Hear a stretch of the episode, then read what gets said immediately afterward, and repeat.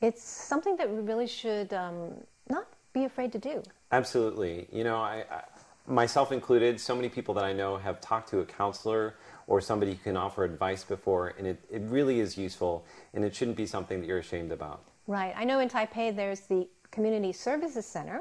They have great counseling for people who need counseling in English. And there's also, you know, informal um, counseling available at schools, churches. I know family and friends have tried that, and it's been very helpful. Absolutely. So if so, you are in need, reach out. Yes.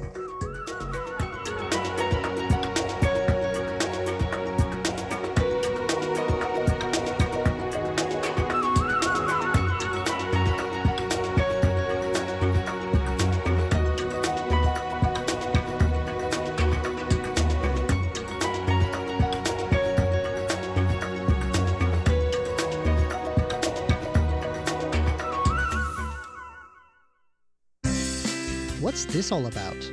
Why are they doing that? What's going on here? It's Curious John. What is he curious about today?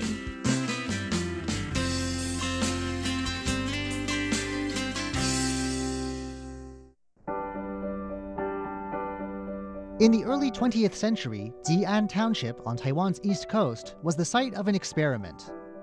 Taiwan had recently come under Japanese colonial rule, and the island's new rulers wanted to try and transplant a Japanese community here. Today, this community is long gone, and there's little to remind us of its story. One of the few relics still remaining is a Buddhist temple, the Qingxiu Yuan, or Keishuin, a place where villagers prayed for safety and prosperity. Now a local cultural property, this temple reminds us of a side of Taiwan's colonial past we don't often think of civilians who came to live in Taiwan the temple's Cheng Zhengyi joins us this week for a look at why these people came to Taiwan and how they lived here.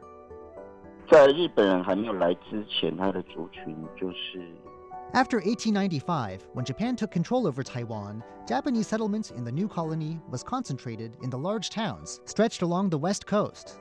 The east coast, by contrast, remained relatively isolated cut off from the rest of the island by mountains that stretch down the coast, inaccessible except by a few old trails and by sea. The people living in what's now Jian Township were largely indigenous, Turruku people in the mountains and Amis people on the coast. There was also a scattering of ethnic Chinese, people of both Hakka and Hokkien backgrounds.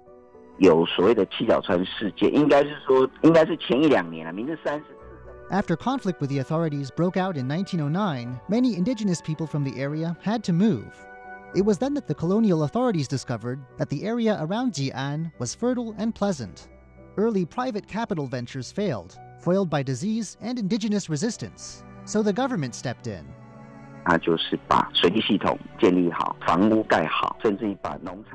An irrigation system was built, houses constructed, and the necessities of life all put together. An agricultural experimentation center was even set up to provide farming people with improved rice seeds and seedlings. It still exists under a different name today. The Japanese military, meanwhile, could ensure the safety of settlers. Around 1910, the call for immigrants was put out.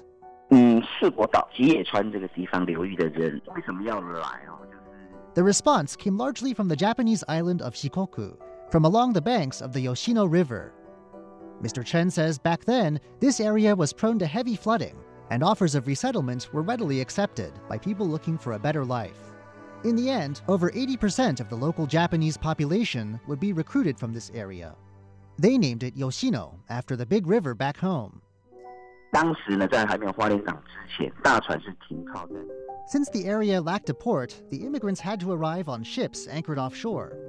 Mr. Chen says they disembark onto smaller boats rowed by indigenous people, hired to bring them ashore. There were three village areas.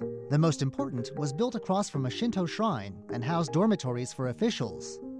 A second was where the Immigration Assistance Center stood, a place where new arrivals were processed and learned how to survive in this new land.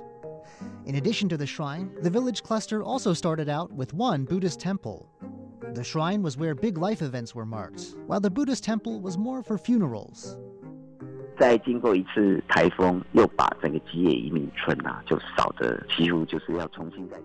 The people of the town were used to floods, but if they thought they'd escape flooding in their new home, they'd come to the wrong place. Early on, a great typhoon lashed the area, forcing the villages to rebuild from scratch. It was then that a local notable thought about the Shingon branch of Buddhism practiced back home and the important ancient monk and Shikoku native Kukai. This holy man had studied Buddhism in China and returned to Japan with esoteric teachings. In the centuries since his life, he'd become a revered figure and could bring a devastated community the kind of spiritual strength it would need to rebuild. Japanese authorities approved a request to build a second Buddhist temple, this one centered on Kukai. The Qingxiu was finished in 1917. Since the area already had a Buddhist temple, this second one was built smaller, but it's still a charming wooden building on lovely grounds, squared off from the town beyond behind a plaster wall. 八十八佛的由来就是四国岛，这八十八佛呢，就是在当时。 The temple was home to 88 Buddha statues brought over from Japan. Each one represented a Buddhist temple back home on the island of Shikoku.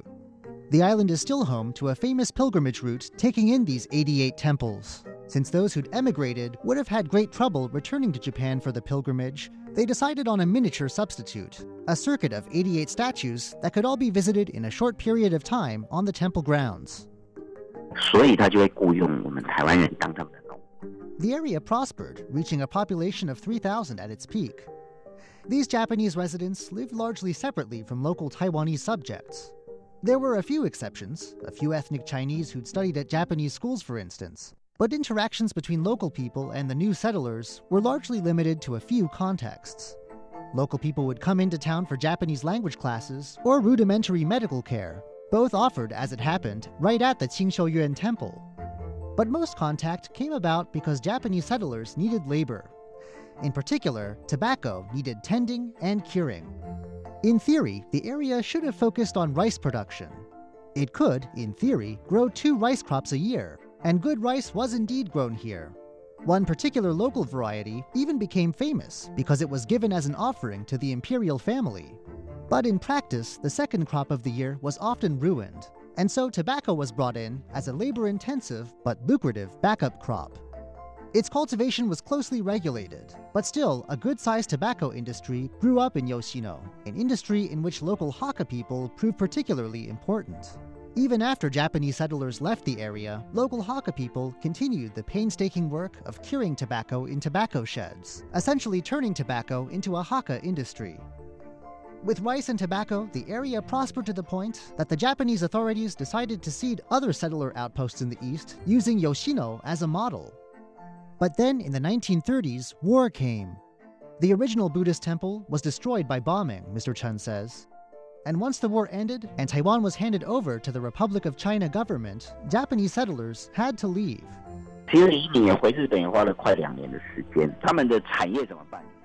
it took a long time for them to get back to Japan. Two years, Mr. Chen says. In the meantime, the new authorities set about confiscating and nationalizing those settlers who wanted to salvage something cut their losses and tried to sell their property in secret, taking whatever they could get. Monetary controls were in place, but those heading back to Japan could get locals to sneak them money hidden in steamed buns or other food. Since deeds and contracts were scarce, some of those leaving simply had their property taken by locals, and the government took over the rest. The name Yoshino was discarded too. Today, the Chinese place name Jian is used instead, though the first character in both words is the same, perhaps an allusion to the past. Though the settlers had left, most of the community was left as it was. The houses had new occupants, and though it stood on government land, the other Buddhist temple, the surviving Qingxiu Yuan, was allowed to stay in operation. Since the main statue had been taken away at the end of the war, the local Buddhists who took over worship here installed their own deities. 只是说随着时间的改变，慢慢久了，坏掉的房子重新改建，或者是 Rather than being destroyed, the old community simply decayed away.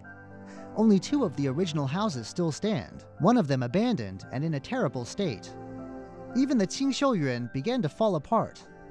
By the 1990s, the head priest applied to knock down the decaying building and rebuild it in cement. Since it stood on land the government took after the war, an application would have to be made. 文化先生一看就是哇，你这房子已经这么久了，它是一个 It was only when the paperwork was sent in that the local government realized what had been right there all along. this was an important historic site facing demolition. Since it was on government property, the government took over, and the entire thing was rebuilt, taken apart, with decayed materials thrown out and new materials used to fill in the gaps. Work was only completed in 2003. 日本方面得知这个讯息，就当时驻 Once word of the temple's restoration reached Japan, a descendant of a former head priest had the main Buddhist statue returned. Some other statues representing the 88 temples of Shikoku disappeared after the war. Whether taken back to Japan, destroyed, or stolen, it's not known. But the remaining statues have since been replaced too. The temple's simple, elegant wooden structure and plain sloping roof contrast sharply with the exuberant colors and decorations found on Taiwanese temples. And while it was once surrounded by many buildings of the same type, it's now the only look we have left back at a time when this corner of eastern Taiwan was a colonial outpost. I'm Curious John, and I'll see you again next week.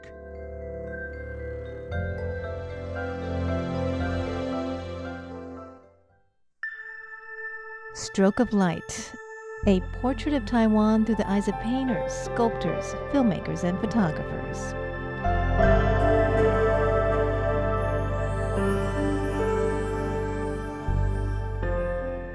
Hello and welcome to Stroke of Light. This week, the Mindset Art Center in Taipei City welcomes Christopher Taylor, an English photographer based out of France who has spent the last five years photographing the landscape in Iceland. Now, when I first heard of his globe-trotting journey, I expected to see splendid, expansive landscape captured with vivid, eye-popping colors. But when I walked into the gallery of Mindset Art Center, the photos I see have an aesthetic that is almost the polar opposite of what I expected.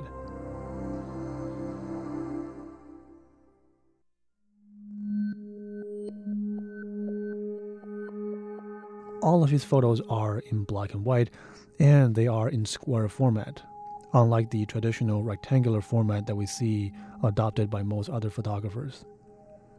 The subject matter varies. In one frame, we see the shot of a sky where clouds seem to be in the process of dispersing and several birds roam freely in the air. In another frame next to it, we see the surface of sea with uneven waves captured at the height of their movement. In other photos, we see more earthly, everyday locations and items, such as a ray of sunshine that illuminates the inside of a house or the hand of a fisherman holding a couple of fish. Regardless of what the subject matter is, all the photos ooze this peaceful, almost ethereal energy from within the frame.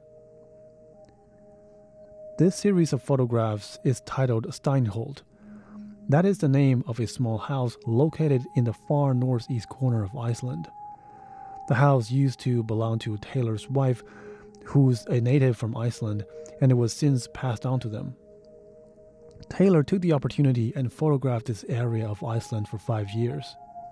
During this time, he has met local fishermen, villagers, but what impresses him the most, I think, is the vast and quiet landscape with this expensive energy that entices him to come back again and again, to walk miles at a time to capture that elusive, almost spiritual moment. In the following weeks, we'll talk to Mr. Christopher Taylor and have him explain the stories and thoughts behind the photo. And first, we'll trace his photographic journey all the way back to the beginning to where it all began for him. Um, you studied zoology that's in true. university. How did that? How did you went from that to doing analog photography for a Hmm. living? Where did you study that? No, I, I didn't study photography, so it's just something I just learned myself. Okay, Um, in your own time. yeah, I mean, like probably a lot, lot, like a lot of people, uh, we we follow uh, um, a path in life which which um, happens a little bit by chance. I suppose in school, um, I had a very good biology teacher, and that was a subject which I liked the best at, at school. Um, and then I went into, I did a degree in, in, in zoology and worked in research a little while. But for me, it was, it was far too specialised a field, you know, so I was um, more interested in other things, so I, I stopped after a few years. But photography, um, again, it was a little bit by chance. uh, It was um, something I started doing when I was about 17, 18. Okay. Um, I grew up in a small town on the east coast in England. Um, it's actually a, a tourist resort. It was a place for uh, industrial workers to, to get a breath of fresh air.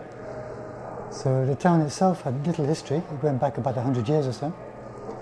So industrial workers from the centre of the UK, uh, miners, steel workers and such like, they were often day trippers, uh, go back in the evening.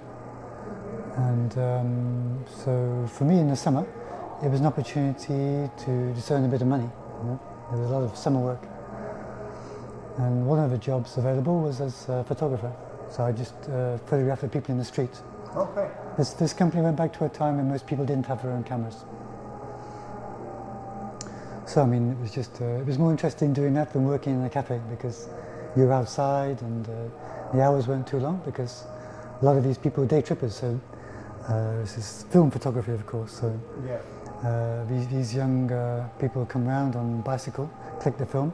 So the images you were taking were developed in the lab and then processed and offered to the potential clients a couple hours later. So they had to be ready the same day. Yeah. Um, so that certainly sounds like a much more interesting and fulfilling job than working in a cafe or. Yeah, I mean, when you're young, it's just, uh, you don't care, it's just a bit of fun. But um, the thing was, that one of the people working in the labs, he showed me photographs that he took for himself in black and white. From. Uh, pictures that he'd taken himself in black and white, because we were working in colour. Sure. Okay. And they were just, uh, you know, very standard pictures. That's all we have time for today. In the following episode, we'll continue to talk to Mr. Taylor and see how he brought the photographic skills that he had honed on the street of London to Iceland. For Stroke of Light, I'm Jake Chen. Talk to you next week. Ellen Chu, Yes. we're about to start our show today. Oh, Do you know what today is? today is a beautiful day. Uh huh. Excellent answer. Mm-hmm. Aside from that, it's also our 10th anniversary of Feast Meets West. No. Yes. No. Yes. It's May 4th. That's right. It's May 4th of 2019. We started in the first Saturday in May in Mm-hmm. 2009. Wow. Time really flies, huh? When you're having fun, and you're having fun, right, Ellen Chu? Yeah, I guess so. What do you mean you guess so? All right. Well, today's program, in order to start it in an interesting way, I have decided I'm going to play you something very unexpected. Are you ready? Go. All right. Have a listen. It's the Groove Zone on RTI. The stars are gathering on the red carpet. Hey, is that David Hasselhoff? And that looks like, yes, it's Paris Hilton. Now we're just waiting for the hosts of Groove Zone, Andrew Ryan and Ellen Chu. Hi there, everybody. Hi. I want to take my time today because Take your time today walking down the red Yeah, carpet. Because I don't really want today to end. You don't want today to fast. end. I mean, I'm looking forward to our next show, but you know, I don't want our show to end too soon today. If our listeners don't know, the Groove Zone is coming to a beautiful end today. But don't worry because we have a brand new program starring Ellen Chu. And I guess I'll be helping out as well, Andrew Ryan. As usual. And that's going to be called Feast Meets West, and it's coming next week here in this slot on RTI. That's right. So everybody, stand by and get ready for Feast Eats Meets West. I want to say eat. No. Why do you want to put the eat in Feast Meets West? I don't know. I just feel like you know, feast and you have to eat it. Okay. So if you haven't guessed, that is our last show before we started doing Feast Meets West. You know what? I really miss our groove zone. Wait, why do you miss Groove Zone? I like the red carpet. you know, the entrance and you know the grand introduction. And we changed it a couple times. We had different stars and different right versions now, it's of just it. ding ding. You don't like it's that? for two. oh, well, maybe we'll have to change it back. yeah. We can think about that. Maybe we can change our our, our new uh, program leader Yeah, in the coming I like ten the years. groove. It has like a beat to it, you know. You like the groove. You like the zone. Yeah, I like the groove zone. yeah, Sounds very retro to listen to it now, ten years later. but you know it's still very trendy, Mm. right? It is. It is. It, it stands it withstands the test of time. Maybe not the David Hasselhoff and Paris Hilton parts. We'd have to change our stars. I right, think. right, right. You know, we have we have we could update some rappers, you know, or some Michelin star chef. Ooh, that's a good idea. Right, Alan yeah. Ducasse. Ooh, Ooh. very nice. Even though you know we might have to hold him Oh. and walk him on the red oh, carpet. Oh, well, you know, we'll do what we can to bring him in. okay, but we're celebrating our tenth. 10th anniversary, 10 years of Feast Meets West. Should we play our actual leader to our show? Yeah, why don't okay. we do that? Why not? Just to get things rolling, let's have a listen to our real show.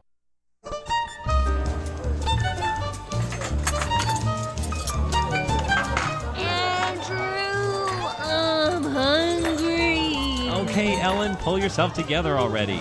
It's time to feast. Sit down at the table with Andrew Ryan and Ellen Chu on Feast Meets West. 欢迎光临，欢迎光临，欢迎光临。先生，请问你们几位？两位。 Hello, hello. Welcome to the feast. This is Andrew Ryan. And this is Ellen Chu. This is the official opening of our 10th anniversary. That's right. Is everybody excited? Yeah. We have some very exciting things planned for today and Really? for next Saturday. Really? We're going to take you on a little walk down memory lane. Oh. Oh, we've already started our walk down memory lane with that last clip there, right? Exactly. From the very beginning, you know, people are still, you know, mesmerizing and thinking about our 10th anniversary and also the relation they have with Groove Zone. They can't believe that we're that old. I, mean, know. Some of our, you know, listeners followed us all the way from Groove Zone till now. it's pretty impressive. And some joined us after Groove Zone. So they never heard Groove Zone before. They never reveled in the glory that was the groove Mm-hmm.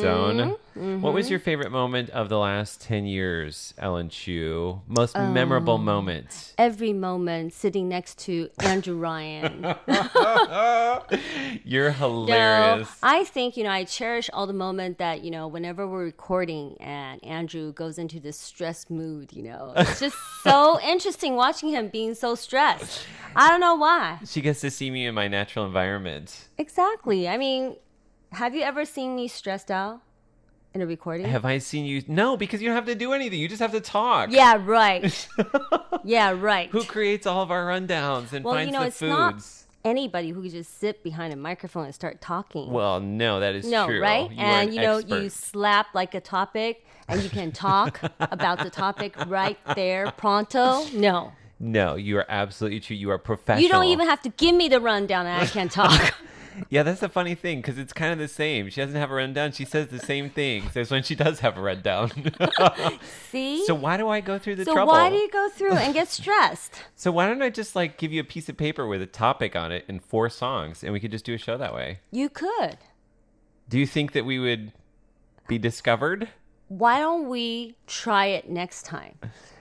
I don't know if I trust Slap you. Slap a topic and pick four songs, a and topic. then we just fill her in. But people would say we're just like 乱讲 No, you know, like saying anything. I can just, you know, anticipate Andrew being like super stressed that day because he was not prepared. Well, I liked that one day when you prepared the shows. You came up with the, the contents. You figured everything out. I really enjoyed that day. I was I was no Was there a day like that? Yes, you don't really? remember? I don't remember. We did it for I want to say it was one of our anniversaries. It was Mhm. like the 10th anniversary of the two of us working together.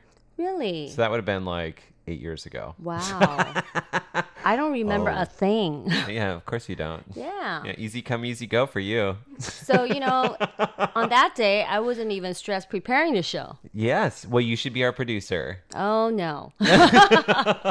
so quickly she decides she doesn't want to do it. yeah, you know, I don't like to be held with responsible for anything. she, well, she's got two kids that she has to be responsible for. She doesn't want a third one. I have three kids. Three kids, that's right, your husband. Don't forget. and an entire school.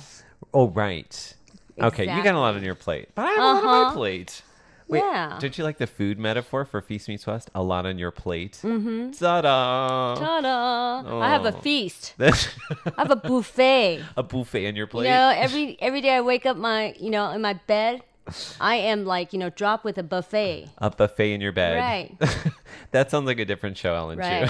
So it's like buffet, buffet, buffet. Okay. I don't. I'm starting to think about things I shouldn't think about. I, I think we should go into our menu today. What do you say? Okay. Are you guys ready? Do it. Oh wait, I need our menu music. This is a very special program Come already. on, pronto. Okay, in our first course, we'll get things started with a look at our fortune, okay? From 10 years ago when we were about to begin doing Feast Meets West.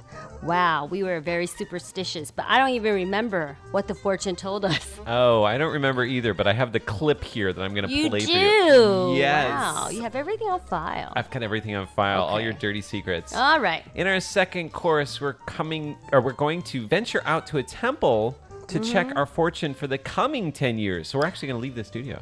Oh, wow. Oh, are you ready? I'm not ready. I'm not either. I'm scared. me too. Me too. Third and final course, we're going to revisit a food trip we took to Shilin Night Market, okay, in the very last episode of Groove Zone. Oh, I remember that. I faintly remember that, okay? So, find out why we decided to change our program name. It's fascinating. I listened to it last night and I was like, oh. I remember why we changed our program name. Why? You just wanted to, you know, have something relating to food. You were like, you know, wanting to do stuff in your test kitchen. Yes. Right? Well, we realized that we had many shows that were related to food already. Because we have 52 weeks. 52 weeks, a year in the kitchen. right? Yes. And then you just thought that maybe we should do some shows that's, you know, related to food and culture. 52 weeks was during Feast Meets West. Oh, really? Yes, ma'am. It's not Groove Zone? Not Groove Zone. Yeah. How come I felt that, you know, at the end, we were kind of like, you know, Struggling? veering into. we never struggle, veering into something relating with food. Uh, we, we were. We, We were. were, Because we right? had so many different food shows. Yeah. Mhm. Yeah. Yep. All right, let's get things started. Uh, we're actually in today's program going to be playing all songs that have the number 10 in them. Mm. And the first one is 十字路口. So The crosswalk. that's it's like an intersection, yeah? Mhm. And that's because the number 10 in Chinese looks like a cross. Cross. 十字. Mhm. Okay. This is by Beyond. Mhm. When we return, we're going to have a clip from that trip we took to the temple 10 years ago to find out our fortune. 时光正在流，回忆正在走，度过喧闹黑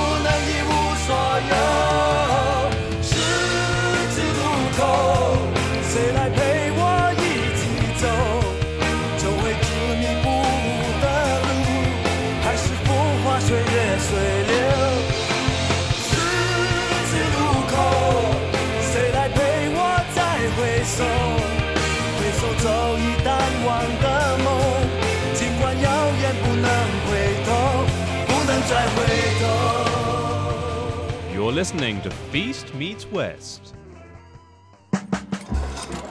First course.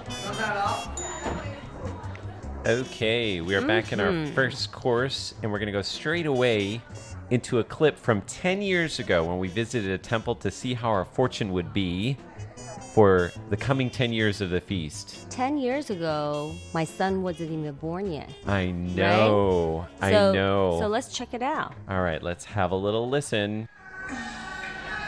If you can hear the music, yes, it sounds very cultural. We are at Bao Angong, located at the Da Long community. That's right, it's the Bao An Temple. Ellen Chu, I think it's a pretty fitting place to come here for our last program for Groove Zone as well. Exactly, because we want to pray for our future show. That's right. Feast Meets West, which is going to begin next week here on RTI. Definitely. Do you think we should actually ask how is the fortune of our new show? Yeah, let's go and see if we can um, make some kind of special prayer here. We're going to go ask someone who can explain it to us.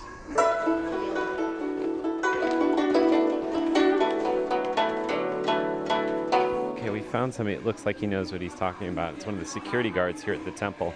And he's just bringing us over to find out how to do this. 抽一根，然后宝贝，哎，对不对？对对对，嘿，先抽一根宝贝，就是看个人。好的好，谢谢你。 Xie.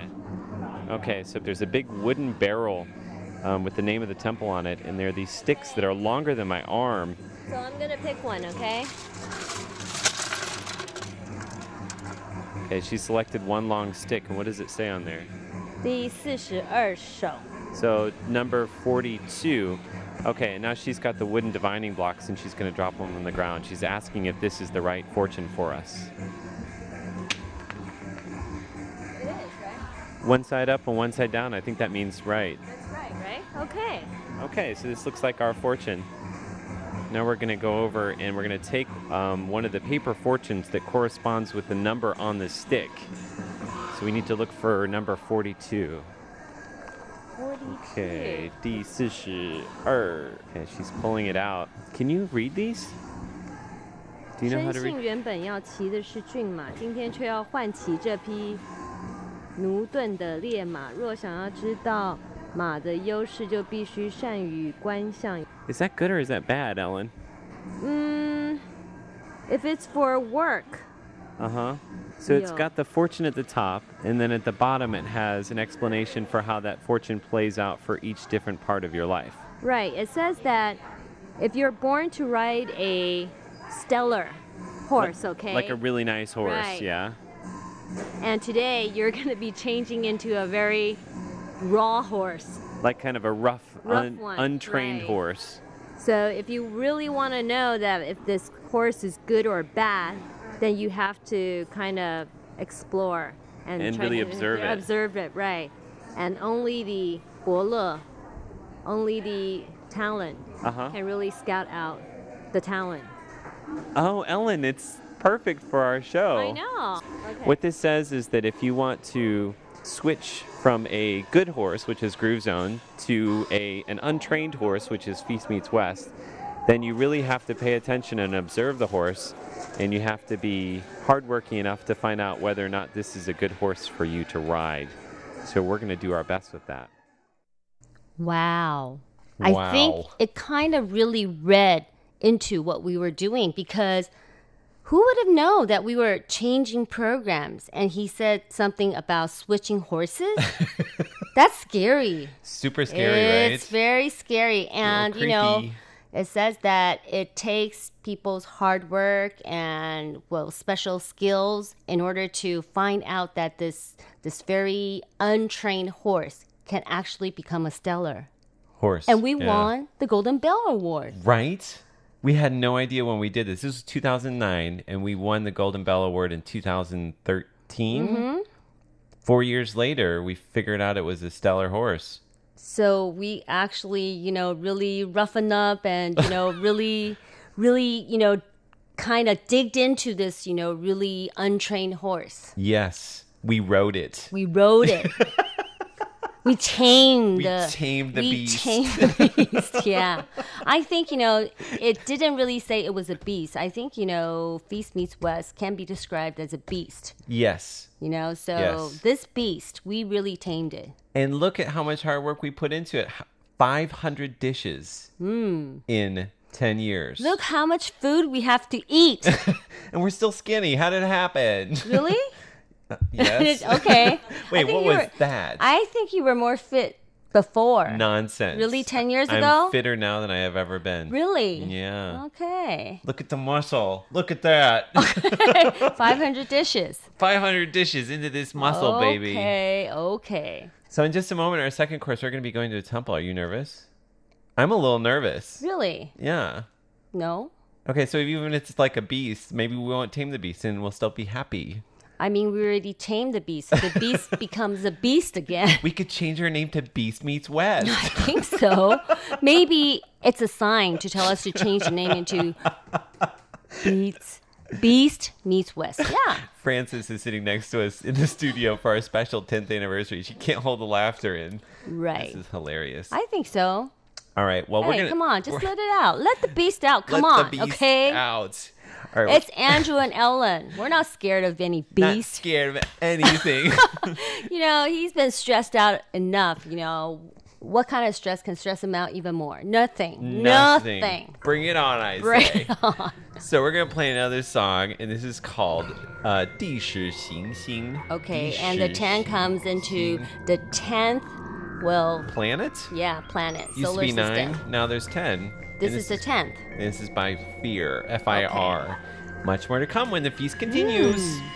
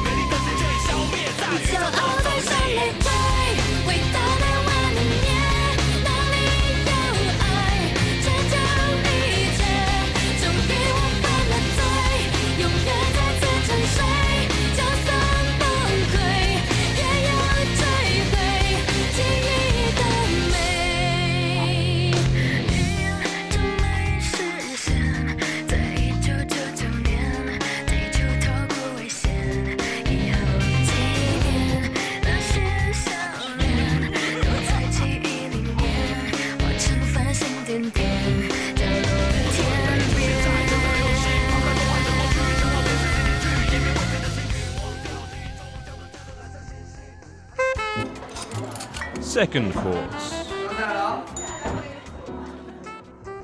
Okay, we're back on our second course in today's Feast Meets West. What are we doing, Ellen Chu? Where are we? Coming to a temple, and this is a temple close to our radio station, and it is the Tu Di Gong, which is the protection of this area.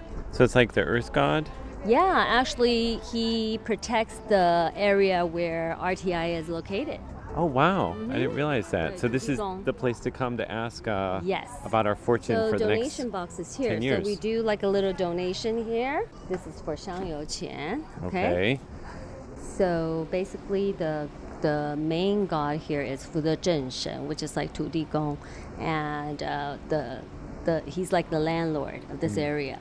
So we asked him if this year our program Feast Meets West will be very successful Mhm. and run smoothly, hmm and if yes, he will give us like an up and down. So she's got two wooden divination blocks that are red and half moon shaped, and they're round on one side and flat on the other. So you want one facing up and one facing down.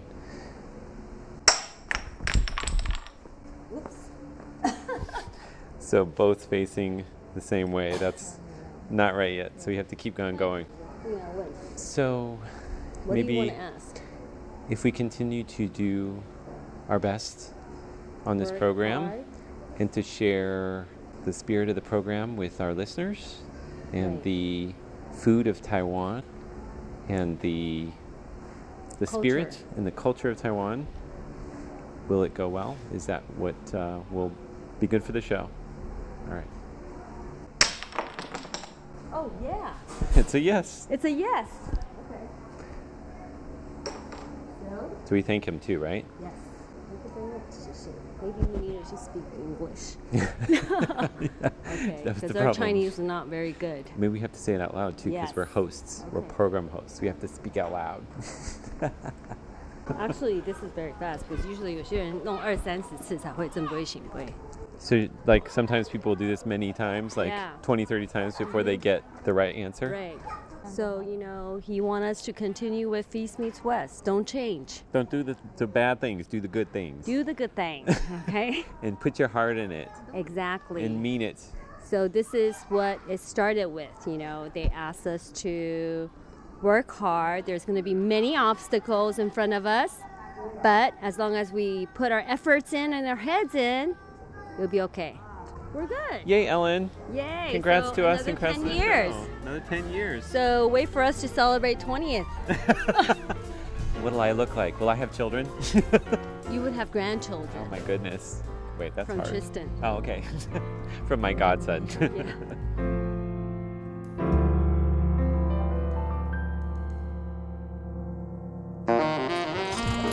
Third course. Okay, so after the temple, Yes. we are going to take people back in time into Shilin. That's right. Shilin Night Market. We went there on our very last edition of Groove Zone, and we want to play that for you now because you can hear why we decided to change our program name. Have a listen. We're now at the Shilin Night Market, Ellen Chu. Yes, can you smell the food? Mm, I can, and this is the perfect way to finish our last episode of the Groove Zone because our next program is going to be about food. Exactly, it's called Feast Eat. What? And Feast meets West, right? It's kind of hard to say, isn't it, Ellen? And we just want to I'm eat trying to stop my hiccup right now. She's got the hiccups.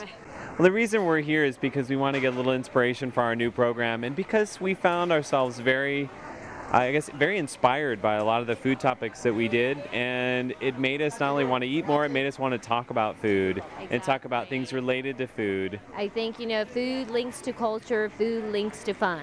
That's right. And it doesn't mean our new show is going to be only about food. It's just going to be a springboard I think so. for us to talk about other things. Because, you know, thinking of food, it relates to everything in your life. And when you sit down to dinner, you can talk about anything you want to, right? Exactly. So we're going to sit down and taste some Love Jade ice. That's right. Let's go find that stall that we went to last time. Okay. They've got these big gelatinous blocks of clear Love Jade. And they've got some lemon squeezed in there. They've actually got some lemons just floating in this like, big kind of bowl of this yeah. jade ice. And they've got ice in it as well, so it's going to be a refreshing, lemony jello-y drink. Jello-y drink, yeah. And, you know, it, it's very refreshing during the summer. It brings down the heat. Oh, hot. She's giving us fat straws so that we can suck up the jelly. 多少钱？六十块. Okay, so it's 60 NT for two cups of this. That's about uh, two US dollars, one dollar a cup. 谢谢. So let's have a seat over there and uh, just reminisce about our last uh, eight years of the Groove Zone. If only that person could stop honking. I know. Well, this is the fun of the night market. You know, it's always noisy and loud. You know, if it was quiet, then it would be a temple. It won't be a night market. That's right. This is the real deal, Ellen Chu. Okay, so I guess, you know, the sound, the smell, and all the food here, you know, it brings back a lot of memory of Groove Zone. What's your favorite part of the last eight years, Ellen? Working with you. Oh, Ellen! What is yours? Working with you. Oh, you can't copy me. Why not? Because I already said it. You have to say a different original answer. There's no same answer in Groove Zone. I think it's being inspired by you. How's that? Oh, that's wonderful. I think not so just too. working with you, but being I'm inspired by you. myself too. I bet you are, Ellen. okay, this is the aiyu. Let's have a little sip of this. Okay. sip through my fat straw here. Oh, it's really sweet, Ellen. It's very sweet. And it's also a little sour, like lemony. I think you know because she added a lot of sugar in there. Does it make it bittersweet? Uh, it's the southern style. Southern style. Very sweet, aiyu. Well, I guess you know she wanted to make the sweet and sour more strong, so we would remember the flavor forever. That's right, Ellen Chu. And I will remember the Groove Zone forever. I will too. So don't worry. Don't think that we're going to be gone because we're going to be starting a new show called The Feast, Feast Meets, Meets West. okay. See, you know, my answer's all the same. The most enjoyable part is working and sitting next to you. And my answer's the same too, Ellen Chu. Inspired by me, No, and I'm inspired by me too. Okay? All right. Everything is circular. I, you know, going back and listening to old shows, we say a lot of the same things, like kind of over and over Because again. it's the truth. You know, we never make up our show. Never. Nothing is like written as a script. Never. It comes from the bottom of our heart. Hello. I think, you know, the CEO just called us, all right? Was Saying- that a phone call that you got there, Francis? Yeah. Would you like to share that with the class? yes. Well, see, everything is live. Everything is just, you know, true and honest. You never know what's going to happen. From the bottom of the heart. And that's where we excel. Yeah. Authenticity. Yes. you know, there's no script writer, there's no director, there's nobody putting words into our mouth. Mm, or just or nobody can put words in our mouth, okay? Let's just say that. Where's my ending music? he just want to end today. I think you want to sing the ending music, Ellen Chu. oh, really? There we go. What am I supposed to sing? Our address? Oh, yeah. P.O. Box 123 199, Taipei, Taiwan. Email androo at rti.tw. Ellen. org.tw. I swear, 18 years working together and you still can't get it right. It's not like, you know, people don't remember. I don't need to, like, read the same thing over and over again. I don't need to remember. I don't write to myself. she has a loose grasp on the details. You know, She's an I don't woman. even memorize my husband's phone number. Well, My kids does, okay? So My, you, so you call do. your kids and then make your kids call your husband. It's like I always ask them, like, you know, what's daddy's number? Yeah. All right. Before this uh, deteriorates any further, please All join right. us next week for part two of our 10th anniversary celebrations. We'll There's a share, part two? Yes, of course. Oh, okay. We'll share our most successful cooking endeavor yet. Hmm. Do you remember that? Wow. Mm. All right. Well, wait for next week. You'll find I out. think you're Xiaolong Bao. no, No? that was just me cooking by myself. It has to be us together. Oh. All right, don't say anything One last song. This is called Okay. 十年一刻, so it's 10 years. This moment at 10 years Mhm. by Su Da Lu, Soda Ooh, Green. Okay. For Feast News, I'm Andrew Ryan. And this is Ellen Chu. And see you next time on our first day of going on to 11th year. yes. All right. All right. Bye bye. Bye. 那姑娘盘顶着妆，闪闪漂亮，披黄嘴上流浪。 那两人说带着那歌舞齐发，百花手上飞扬。年岁的河一三百趟，那江水走遍大街小巷。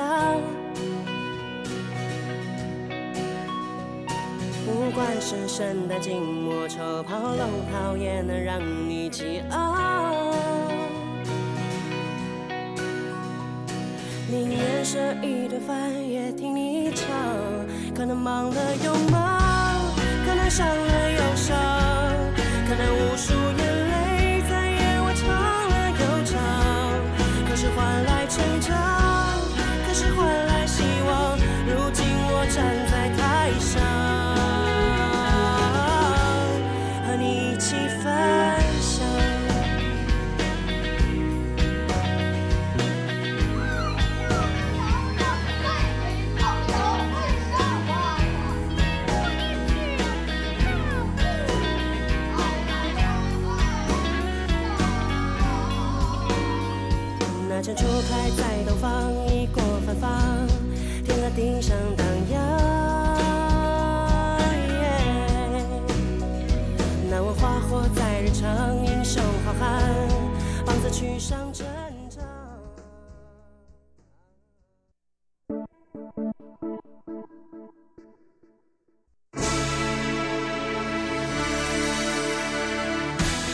Thank you for listening to Radio Taiwan International, broadcasting from Taipei, Taiwan. Check out our website at english.rti.org.tw. Again, that's english.rti.org.tw for the latest news and features from Taiwan. You can also listen to our programs and watch videos as well. Our 60 minute English language program can also be heard every day at the following times and frequencies. In southern China and South Asia from 1600 to 1700 UTC on 6180 kilohertz. Again, that's in southern China and South Asia from 1600 to 1700 UTC on 6180 kilohertz. And in Southeast Asia from 0300 to 0400 UTC on 15320 kilohertz. Again, that's in Southeast Asia from 0300 to 0400 UTC on 15320 kilohertz. We'd love to hear from you. Please send your comments to P.O. Box 123 199, Taipei, Taiwan. Again, that's P.O. Box 123 199, Taipei, Taiwan. Or send an email to rti at rti.org.tw. Again, that's rti at rti.org.tw. Also, visit us on Facebook. The address is fb.me forward slash Radio Taiwan International. Once again, on On Facebook, we're located at fb.me forward slash Radio Taiwan International for videos, photos, and news of interest from Taiwan. Thank you once again for listening to Radio Taiwan International.